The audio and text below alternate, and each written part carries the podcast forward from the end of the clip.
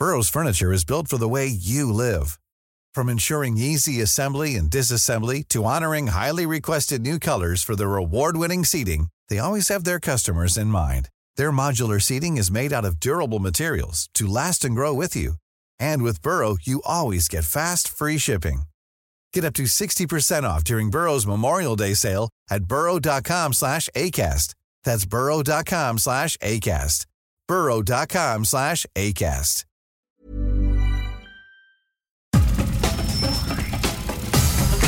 Nada más por convivir. Política, cultura y ocio. Con Juan Ignacio Zavala y Julio Patán. Aquí iniciamos.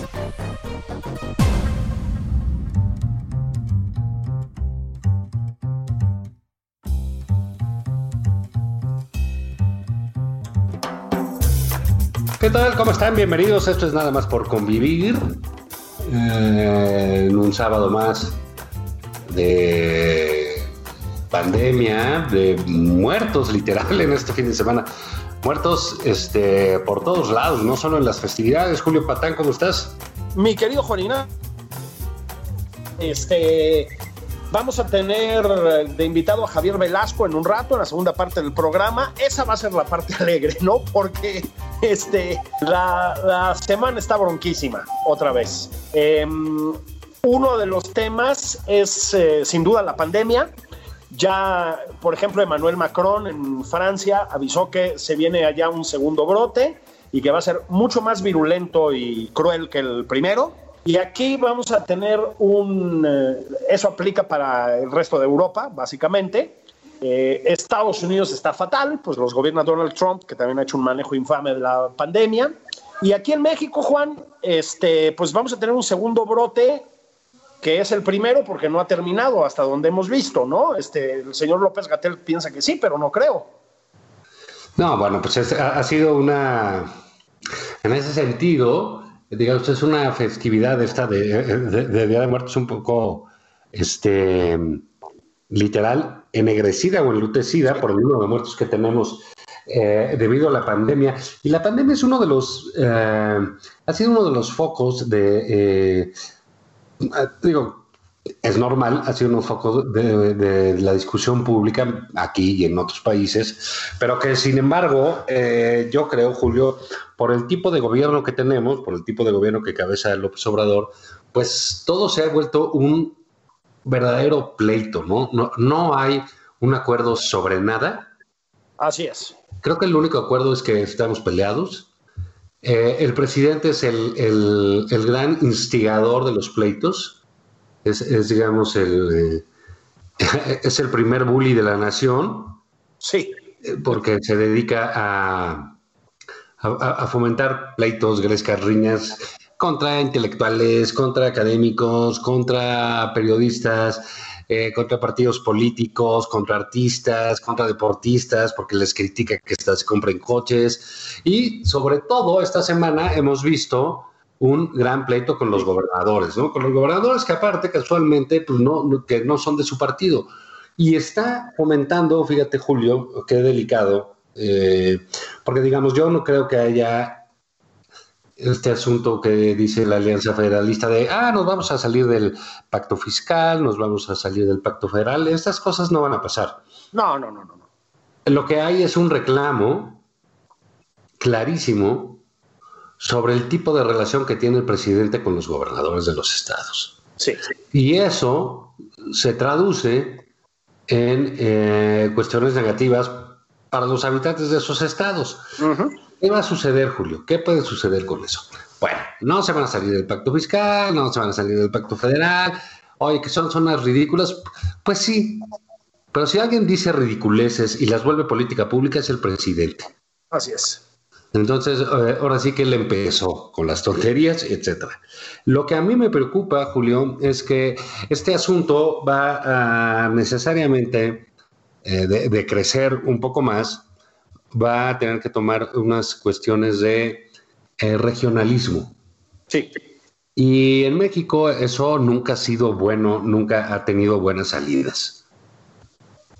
Mira, eh, alguien habló alguna vez, yo creo que con no, sé si con plena razón, pero con buenos argumentos, de mm, em, el fenómeno de los gobernadores eh, periodistas hipercorruptos que vimos pulular el sexenio pasado sobre todo, como el gran fracaso del federalismo mexicano, digamos, ¿no? Este, eh, en efecto, lo que vimos fue obsceno, pero también hemos visto, la verdad, a una buena cantidad de gobernadores eh, con muy buenos desempeños, ¿no? Nada más que no son normalmente gobernadores del PRI, pero sí los hemos visto.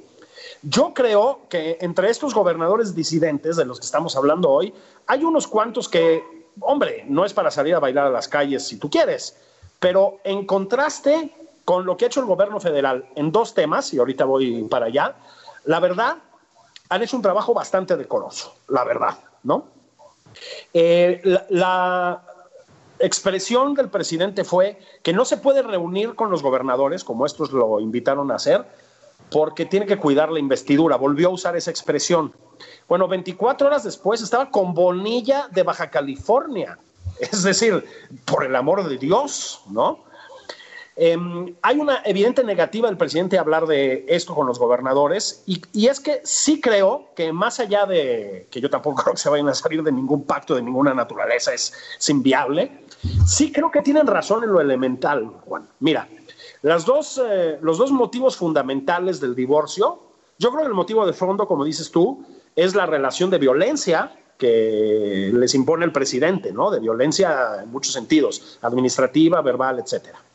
Pero las dos razones más prácticas son, primero, la pandemia misma, ¿no? Muchos estados han optado por estrategias completamente distintas a las de López Gatel, con toda la razón. Es decir, la estrategia de López Gatel pues, es una de las aberraciones más grandes de la historia de este país. Eh, y la otra cosa es el dinero, ¿no? Hay una, es, es el, el, tema del pacto fiscal, exactamente. Hay una redistribución, digamos, de los dineros eh, que no consideran justa a muchos gobernadores. Creo que tienen razón, por lo menos en muchos casos, y que además el presidente ha justificado, vamos a decirlo con todas sus letras, Juan, con mentiras. Y si no son mentiras, pues con desconocimientos profundos. Entonces, en su video de hace un par de días, Enrique Alfaro, la verdad, le dio un repaso al presidente número sobre número, dato sobre dato. Creo que hay que decirlo también, ¿no? Sí, mira, yo creo que esta es la crónica de un pleito este, eh, auspiciado y propiciado por el presidente desde hace mucho tiempo. No es que hayan tenido un desencuentro.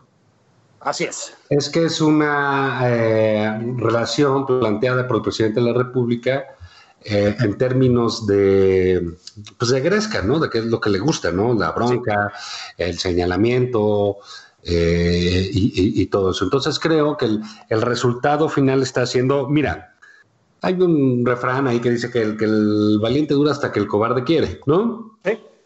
Está bien y no, no, quisiera yo ponerme eh, eh, tan radical en ese sentido, pero sí el presidente se equivoca en muchas cosas. una, ser candidato y estar insultando a todos este, te puede acarrear votos. Así es. Y te puede, te puede acarrear también diferencias o radicalidades, pero es, una estrategia eh, que funciona. Siendo presidente de la República, te puede funcionar, pero los costos son altos. Claro. Y creo en ese sentido que el presidente pues se ha equivocado eh, en ese sentido, porque toda la gente, eh, mira, pues todos tenemos un pasado, él también, y tiene cosas muy, pero muy, pero muy feas en su pasado. peores, que, peores, que, la corrupción, ¿eh? Así es. Ah, y pedirle a alguien que esté en política, que tiene 40 años, 50 años, 60 años, que no tenga pasado es absurdo y es ridículo. Tú no puedes golpear una, dos, tres veces, un año. Ya dos años, la gente tiene dignidad también. Así es y poco a poco van a empezar a alzar la cabeza. Y eso no va, eh, ese pleito no va a estar bueno. Julio, insisto, si tú le dices a los del norte, se acabó esto, pues los del norte tienen un agravio con los chilangos, por ejemplo. Hace 30 años era famoso aquel lema de haz patria, mata un chilango, ¿no? Exactamente. Eh, la respuesta de los chilangos de ya no vengan para acá, ¿no? Quédense mejor allí, ¿te acuerdas del Milusos, etcétera? Eh, fomentar esos regionalismos, pues, caray, no, no va a llegar muy lejos esto, ¿no? Ve lo que sucedió en Chihuahua. Claro. Con el agua. Y el presidente se queja diciendo que el gobernador Corral y esto, que no hicieron cosas y que nada más exacerbaron. Pues es que si la gente la pones a pelear, se va a pelear, ¿eh? Así es. Van a terminar metiendo las manos, ¿no? Sí, claro. Y tú hablas del norte con toda la razón y de Jalisco, ¿no? Eh, pero también por el sur está Yucatán, ¿eh, Juan? Y Yucatán también tiene una tradición de distancia con el centro y con la República de Yucatán, ¿no? La famosa República de Yucatán. Eh, vamos a volver al tema de la pandemia, Juan. Muchos de estos estados han optado por estrategias radicalmente opuestas a las de López Gatel y Juan. En muchos casos ha funcionado, ¿eh? A Enrique Alfaro en Jalisco le funcionó bastante mejor la estrategia que a López Gatel en el plano federal. Sí. Eh, dicho ya de paso, eh, yo sé que ella jamás lo aceptaría en público, porque eso tiene un costo y la entiendo, pero Claudia Sheinbaum tampoco ha seguido la estrategia de López Gatel en la Ciudad de México. ¿eh? Ha hecho cosas, afortunadamente para los chilangos, muy diferentes. ¿A qué voy? A reforzar lo que tú dices. Se está sí gestando una especie de regionalismo que la verdad creo que en los años siempre lo ha habido, ¿no? Y eso además es universal, o sea, Italia está dividida entre sur y norte, España tiene los problemas de nacionalismo que todos conocemos, Estados Unidos tiene diferencias abismales entre las costas, el centro y el sur, etcétera, etcétera, etcétera. Pero creo que en México, fíjate, una de las virtudes del neoliberalismo que abre fronteras en el sentido comercial y por lo tanto en los demás sentidos y en el económico, fue que eh, sí esos regionalismos se habían atenuado, Juan. A mí sí me lo parece. Este, creo que el negocio es sano y el neoliberalismo trajo eso. Abre fronteras y te obliga a identificarte con aquella persona con la que estás intercambiando comercialmente, ¿no? Eh, este nacionalismo centrista del presidente eh, lo que está haciendo es traer, como ya bien dijiste tú, aquellos regionalismos de antes, del viejo, del viejo México nacional revolucionario, de una manera absolutamente tóxica, perdón que use esa expresión. Sí, claro, y, es este eh, es delicado. Recordemos que la revolución también, eh, así como aquel libro de Aguilar Camín, era la revolución que vino del norte, ¿no? Exactamente. Y ahí están eh, muchas cosas. Hace poco, hace, dos, tres meses, eh, si mal no recuerdo, el gobernador de Tabasco les reclamó a los gobernadores del norte del país eh, la obligación que tenían de dar recursos, porque Tabasco había mantenido durante muchos años a los estados del norte. Caray, ¿de veras estamos peleando eso? Es claro. Eh, eso me parece absolutamente eh, que no, el presidente no ha ido hasta dónde puede llegar ese pleito. Y puede llegar lejísimos. Puede llegar lejísimos, por supuesto que Aparte viene, viene, eh, eh, viene la época de peleas, las elecciones, son pleitos, son pleitos institucionalizados, pues, ¿no? Así es.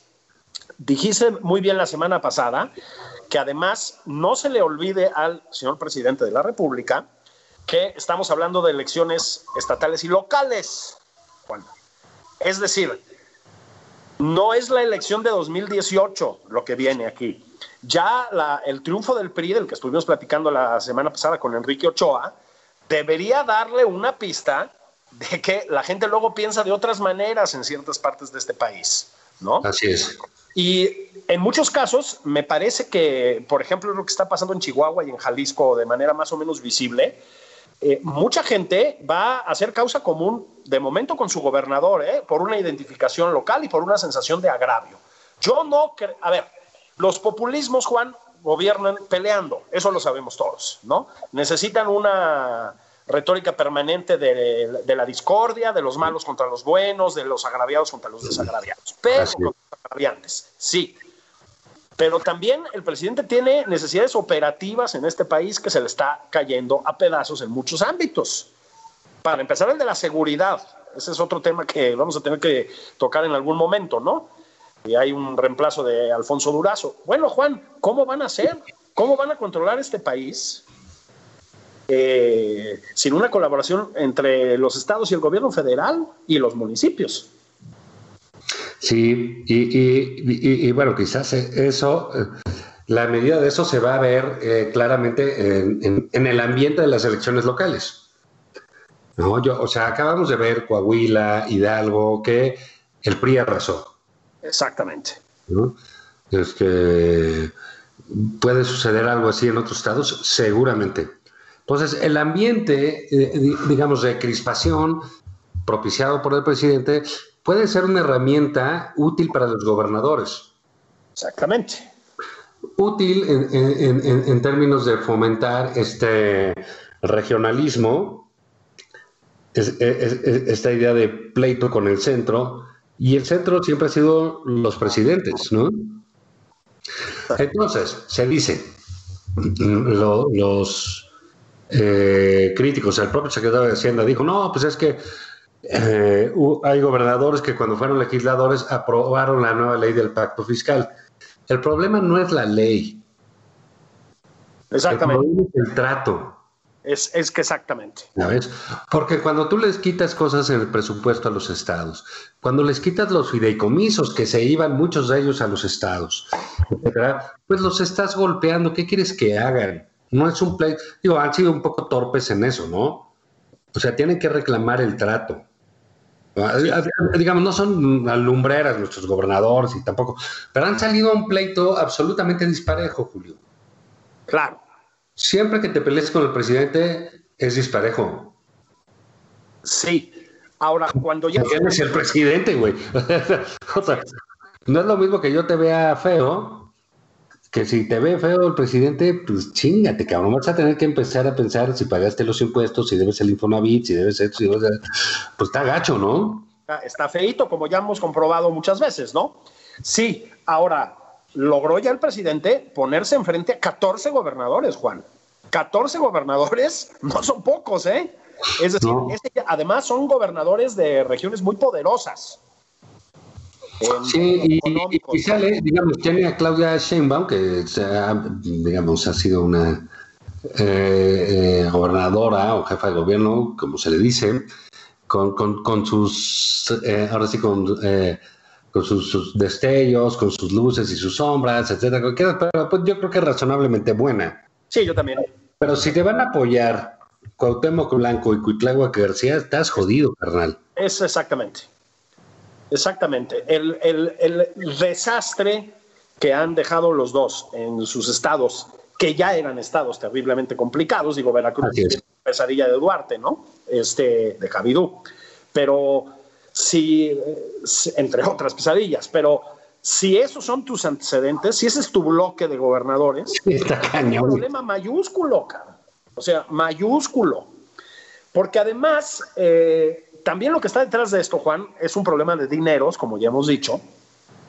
Y el problema de dineros no va a parar, porque la respuesta, por mucho que Jorge Cepeda Patterson diga lo contrario, la respuesta del presidente a la pandemia, es decir, a la crisis económica derivada de la pandemia, ha sido una verdadera calamidad su obsesión con los elefantes blancos nos está costando cantidades de dinero nunca vistas a los mexicanos.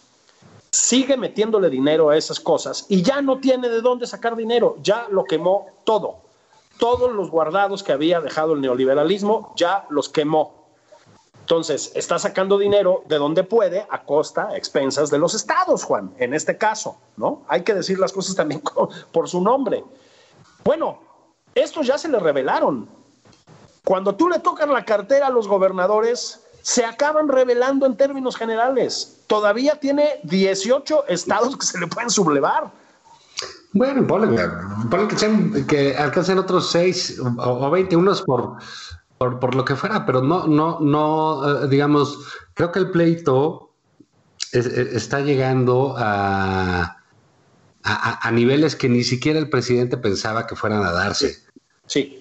Eh, yo, en, e, yo en ese sentido tengo este, muchísimas dudas de, que haya sido algo estratégico para él. Entiendo que el pleito, que pelearse, que nombrar a los gobernadores, a este, al otro, pero tenerlo generalizado así va a ser muy complicado. Este país no es un bloque.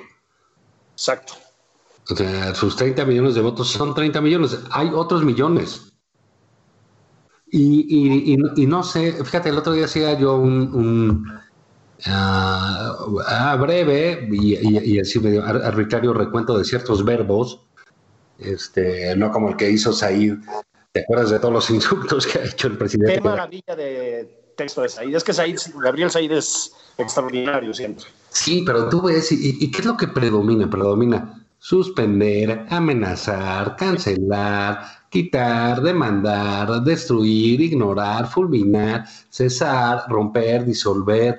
Eso es lo que se maneja todo el tiempo en el lenguaje presidencial. Así es.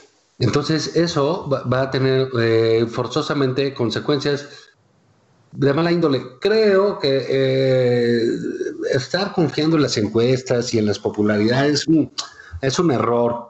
Porque, eh, fíjate, había un dicho de un inglés, eh, muy cierto, que decía, las encuestas reinan, pero no gobiernan.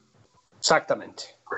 Son cosas absolutamente distintas, ¿no? O sea, la reina de Inglaterra sí, pero por medio del gobierno, el parlamento que hicieron este asunto, se salieron de la comunidad europea. Entonces no gobierna. Así es. Él puede ser muy popular, etcétera, y tener un país levantado y a madrazos no va a ser buena idea, ¿eh? Porque eh, fíjate, cuando dicen, ay, que Venezuela, que Ecuador, bueno, pues todavía, no sé. Pero pues Ecuador debe ser del tamaño de Guerrero, cabrón. Sí, es un país mucho más chiquito, por supuesto. Sí, sí, sí, sí. Bolivia. Pues, sí, exacto, ¿no? O sea, lo que haces de aquí a Oaxaca, de la Ciudad de México a Oaxaca, atravesaste todo Centroamérica. Así es.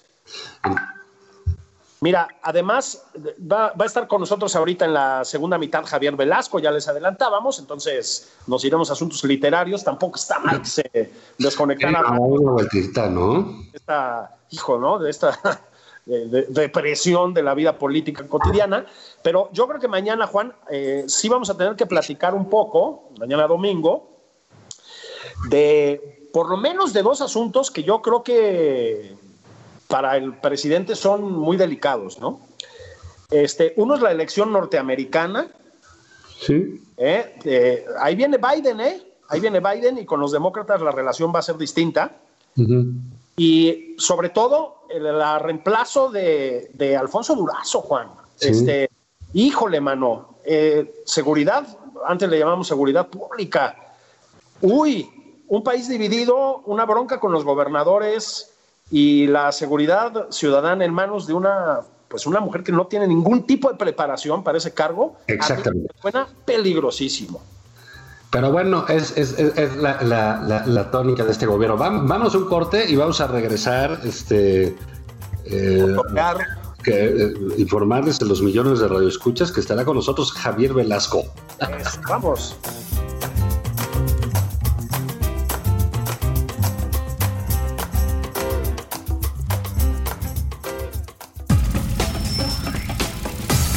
Esto es Nada más por convivir. Una plática fuera de estereotipos. Con Juan Ignacio Zavala y Julio Patán.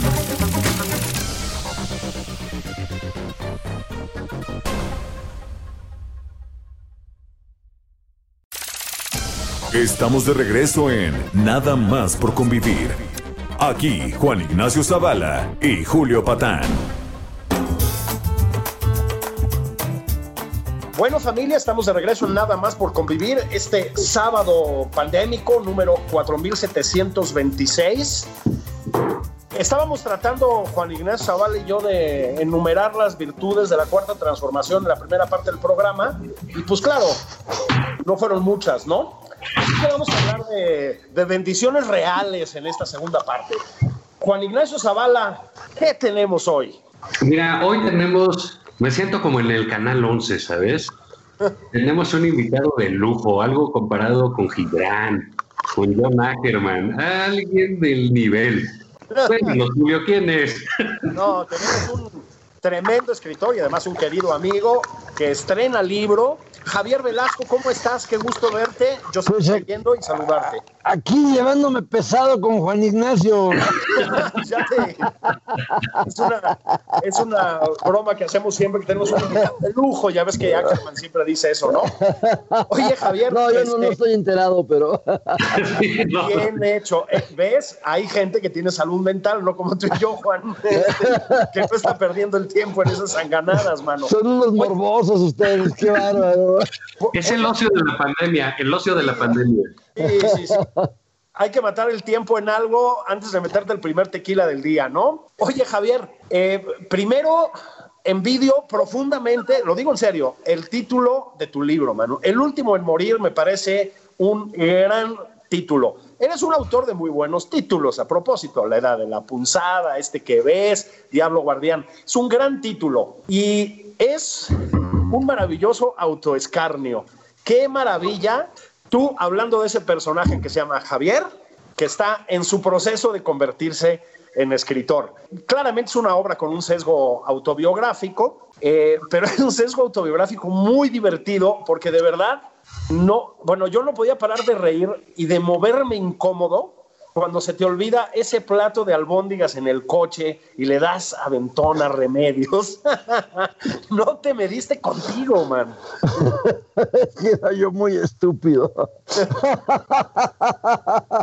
Es una maravilla. Mira, hay mucha literatura en nuestro país, para empezar, sobre el proceso de convertirte en escritor. Y la verdad es que tiende a ser muy petulante, muy autocongratulatoria, digámoslo así. Tú, en cambio, eres muy autoirónico. Pues es que, mira, yo creo que el trabajo de escritor se hace con fracasos, no se hace con éxitos. Entonces, pues ante el fracaso yo no tengo más que la ironía, yo no me siento a llorar, yo no me doy por vencido, me río, eh, me río hasta donde puedo de mí, me burlo, me echo autocarrilla. Y después me levanto y sigo adelante. Entonces yo, sí, francamente, lo que atesoro como novelista, lo que atesoro son mis fracasos. Los éxitos no te enseñan nada y los fracasos además son más. claro, dan más material de escritura, ¿no? claro. Sí, claro, para llegar a algo, todo lo que ensayas es terrible, ¿no? Es lo que la gente no, no, no sabe. O sea, cuando publicas un libro es porque ya hiciste cuatro, ¿no? No tanto, fíjate, me, me, presumir que escribo tanto, soy un poco más flojo, trato de hacerlo bien para no hacerlo tres veces, precisamente, pero sí, le trabajas muchísimo, metes muchas patas, sobre todo en la cabeza, antes de escribir el libro, pasan años en las cuales te vas equivocando, le das la vuelta, dices, no, por ahí tampoco, por ahí tampoco, hasta que un día se dejan. Pero ese es el proceso, es este, prueba, error, prueba, error, prueba, error, y era lo que yo quería reflejar en la novela, lo que yo quería contar. Todos los sinsabores que esto implica y lo poco que te importan, porque vas a ir adelante de cualquier manera. Fíjate, Javier, que al mismo tiempo yo creo que es un libro muy conmovedor porque sí retrata, aunque sea con esa ironía autoinfligida a que me, a que me refiero, sí retrata una vocación muy firme y aunque tú dices que no, te, te clasificas a ti mismo como huevonazo en algún momento, no solo muy firme, sino muy disciplinada. Como que tratas de no dejar ver tus virtudes, que es algo que saben hacer los buenos escritores y los buenos boxeadores, yo creo, pero sí, sí, se, sí se cuelan entre las, las grietas. No, te, no sé si te releíste una vez terminado el libro y te caíste bien y te conmoviste. A mí me parece que ese personaje es así también, ¿eh? No, no lo he releído, releí como eh, algunos pocos capítulos en los nervios. Cuando sabes tu libro dices, ¿qué habré escrito? Entonces de repente le das unas ojeadas como para tranquilizarte, como para eh, tratar de creer que no está tan malo, porque siempre me pasa lo mismo. Digo, no, o sea, el Diablo Guardián, me pasé dos meses releyéndolo antes de que fuera el fallo del concurso y decía, pues no está para tirarlo a la calle, como que ahí la lleva. Entonces, suelo ser muy duro conmigo, por eso me digo huevonazo, me digo cosas peores. Trato siempre de tener mucho rigor conmigo, porque ya me conozco, soy muy irresponsable y muy mañoso. Entonces, así como dices que hay un rigor ahí, bueno, el resto de mi vida es un tiradero. Entonces, eh, trato de mantener la cosa en su lugar y ordenada y en control dentro de lo que realmente me interesa. Y a mí en la vida solo me han interesado dos cosas, que son las mujeres y los libros. Cuando ese es el tema, sí me aplico con toda mi alma, aunque como ya sabes lo haga muy mal. Esto de las mujeres soy bien bestia, pero bueno, afortunadamente ya tengo mi esposa, la que quiero mucho. Dos temas, muy complejos, ¿no? Claro, claro, imagínate la preservación de la especie y de la memoria, hombre. Fíjate que me, en alguna entrevista que te hicieron, no estoy seguro si en Milenio, dices que te diste cuenta de que esto era el remate de una trilogía cuando ya habías terminado el libro. No sé si eso nos habla también de, no lo digo a manera de crítica, sino todo lo contrario, de un escritor poco calculador, por decirlo así. Es decir, me gusta ver ahí a un, escritor que también funciona a impulsos, digámoslo así, y que no tiene esa cosa insoportable que se llama una obra en su cabeza, ¿no? Yo creo que lo que más daño le han hecho a la literatura mexicana es la obra. No, ¿verdad? Es horrible pensar en eso, eso es una pesadilla, Julio. ¿Por qué? Porque aparte es totalmente antiliterario y antinovelístico. Es darle más peso al autor que, que, que, que, a lo que está haciendo. O sea, es la obra del autor. La única obra del autor que para mí importa es la que estoy haciendo en ese momento. Y estoy tratando de pasar lo más inadvertido posible como escritor. Yo quiero que el público vea los títeres, no al titiritero. El titiritero no tiene ninguna gracia, está muy feo, es muy aburrido. Pero los títeres son la onda y eso es lo que yo quiero convencer. A mí me interesa que la gente se meta en la novela, que esa novela funcione, lograr hacer que se mueva. Si ese aparato se mueve para adelante cuando yo aprieto un botoncito y se aprieta otro y se mueve para atrás, es decir, si la novela funciona, entonces adelante, ya cuando acabas ves lo que hiciste y a lo mejor se te ocurre situarlo en tu obra, decir, bueno, a ver, ¿y esto dónde lo ponemos? ¿Esto qué va a ser? Esto va a ser eh, la recámara principal, va a ser el baño, va a ser la cocina, eso ya lo sabrás después. Pero ¿sabes qué? Esas son fruslerías, eso no tiene importancia, son pensamientos ociosos. Entonces, claro, cuando se me ocurrió, caramba, pues ya está la trilogía. Pues es que si al principio hubieran dicho va a ser una trilogía, me muero de pereza.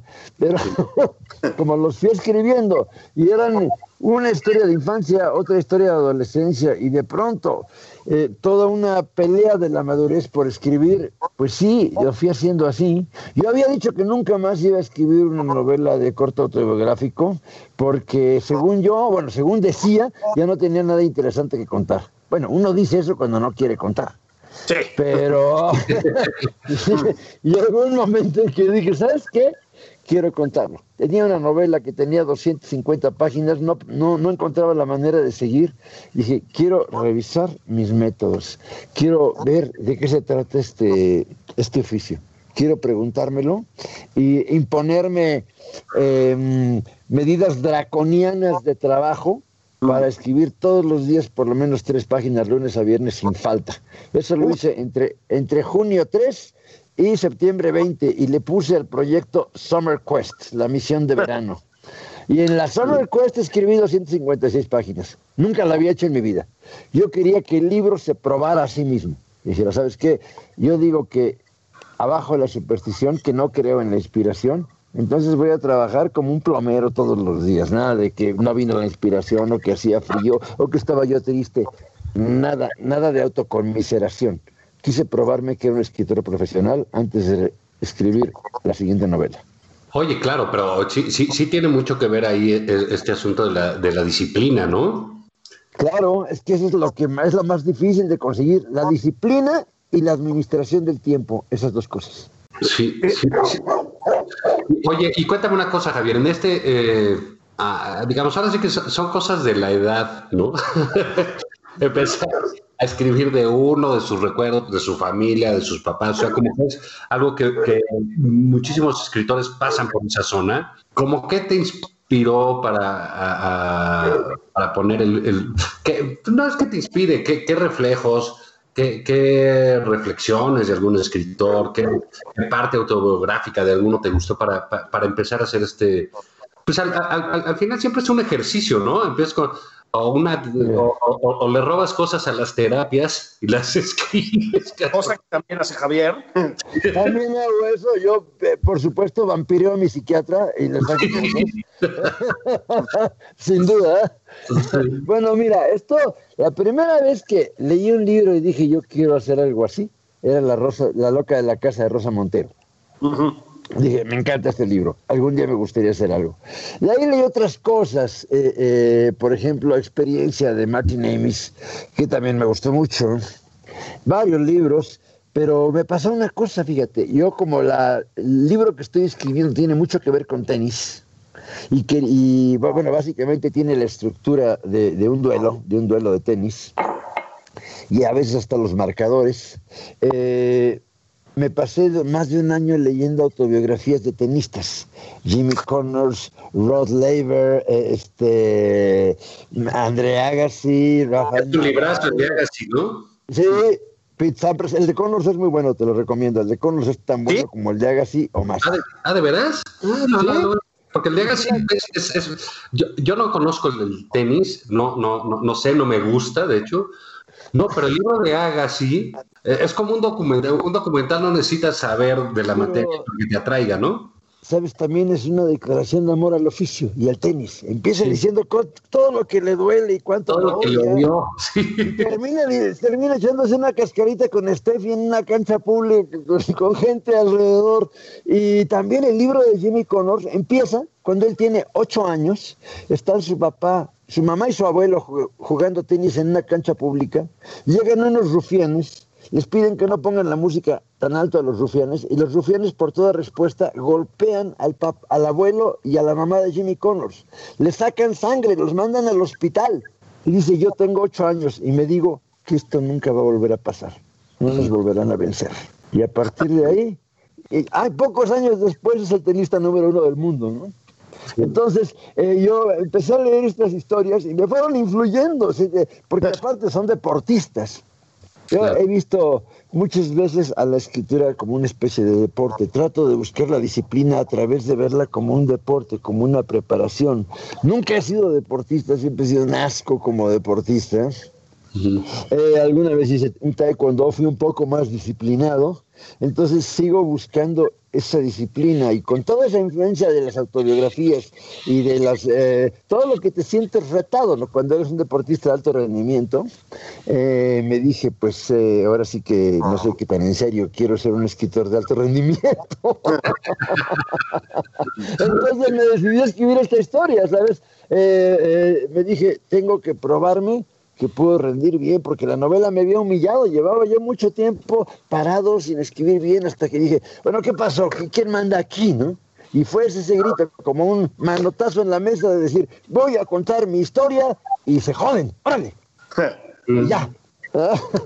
yo me acuerdo, no, sé por qué me recordó esto, eh, alguna vez entrevistan justamente a Martin Amis y el entrevistador, en el típico cliché, le dice, ¿y no le pasa que a veces sus personajes cobran vida propia y Martin Amis contesta, por supuesto que no.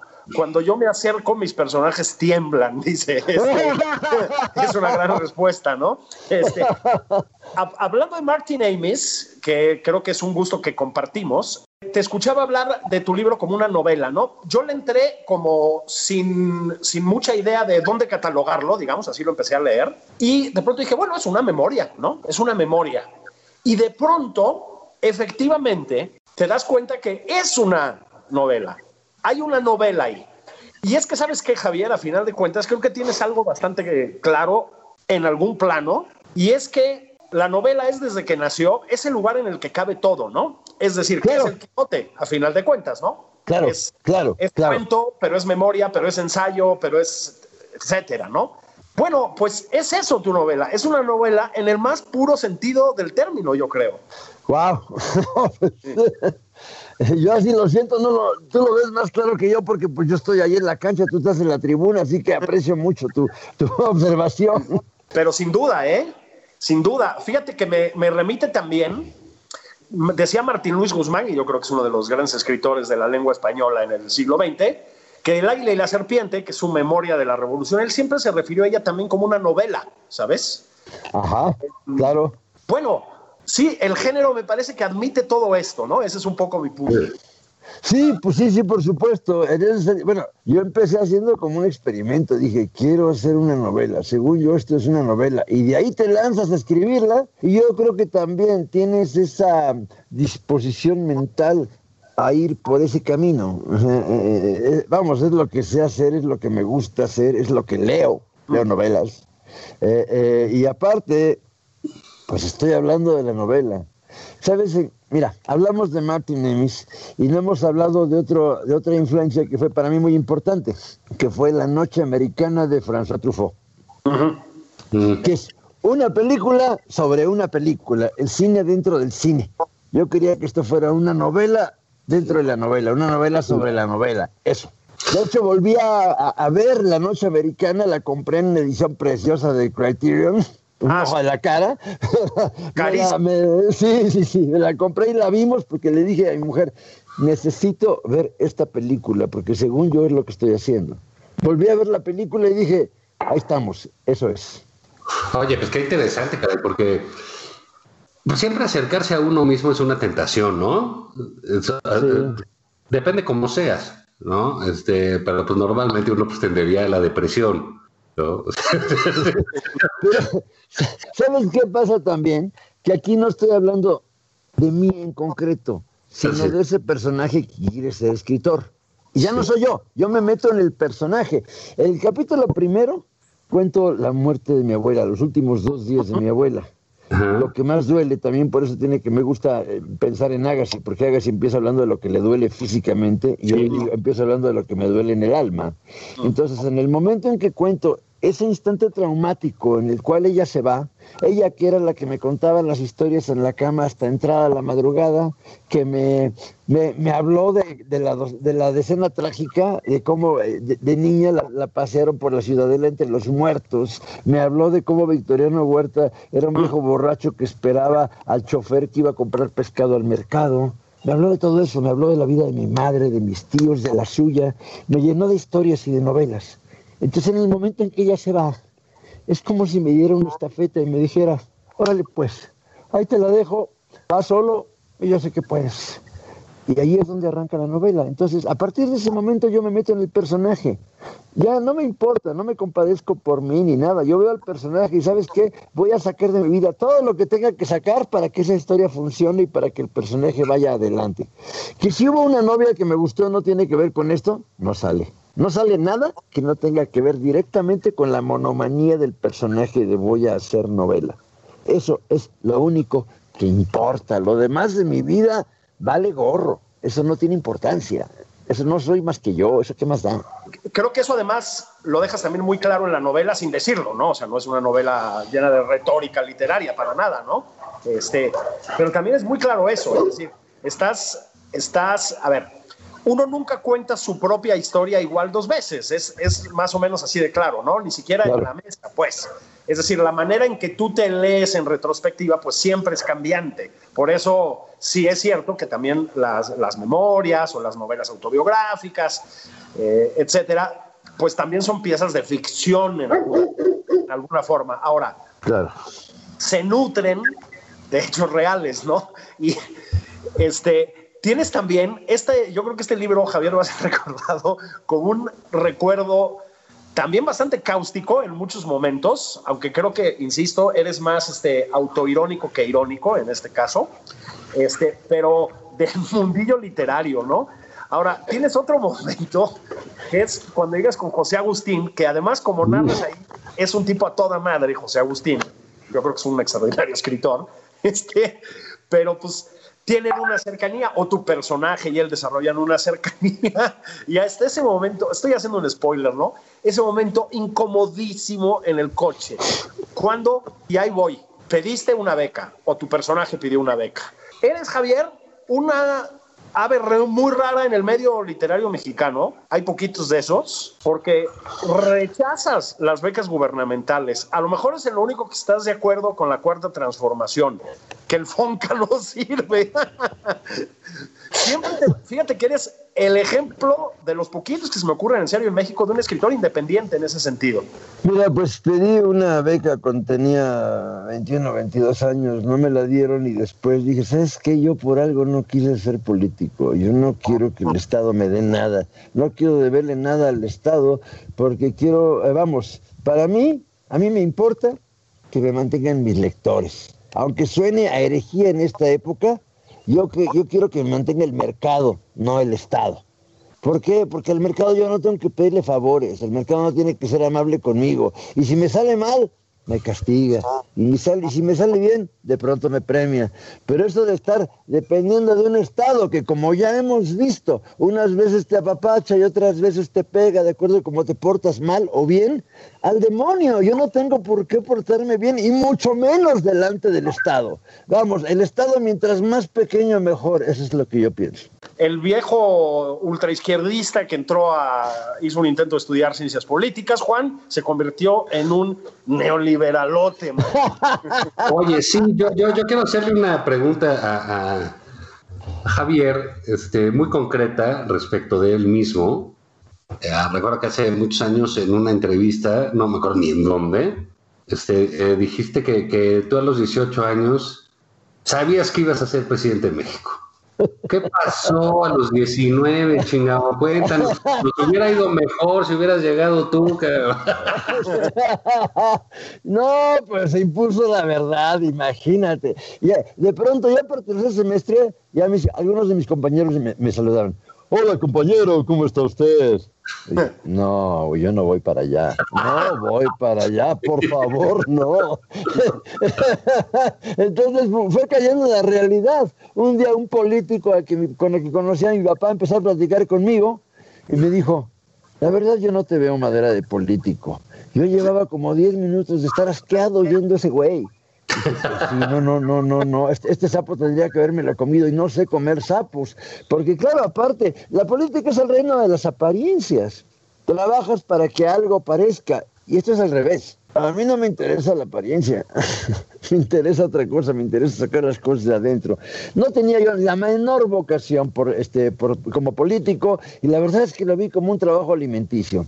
Y, pues no, cuando ya vi cómo eran las cosas, dije, me estoy traicionando y esto no va a llegar a ningún lado. Este, vamos, me iba a ir muy mal. Estaba bien claro. Por otra parte, ¿sabes qué? Además fui ingenuo, porque yo decía, pues es que no me interesa la administración y tendría que interesarme la administración. Ya ves, ahora a nadie le importa, ¿no? Entonces.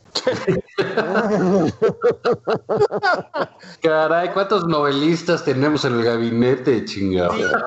Nada más que. No, no, tampoco, tampoco, no, no. Ni uno, ni uno.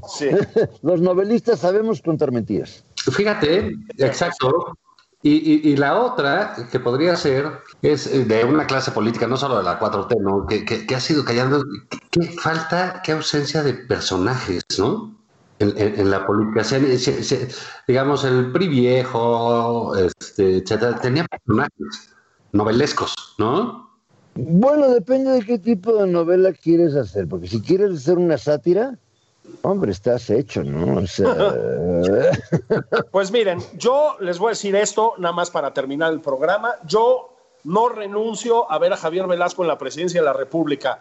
Esta va a ser su plataforma de lanzamiento. Mientras tanto, Javier, muchísimas gracias. Felicidades por el, el último, el morir, de verdad. Una gozada. Léanlo todos. De momento, ya es fin de semana, Juan, pues un caguamón, unas carnitas o qué? Pues sí, o la barbacoa. Gracias, Javier, te mando un abrazo. Muchas gracias, Julio. Muchas gracias, Juan Ignacio. Les diría que les envío un saludo solidario, pero eso ya no se me da. gracias. Javier, gracias. Adiós. Esto fue Nada más por convivir. El espacio con política, cultura y ocio con Juan Ignacio Zavala y Julio Patán.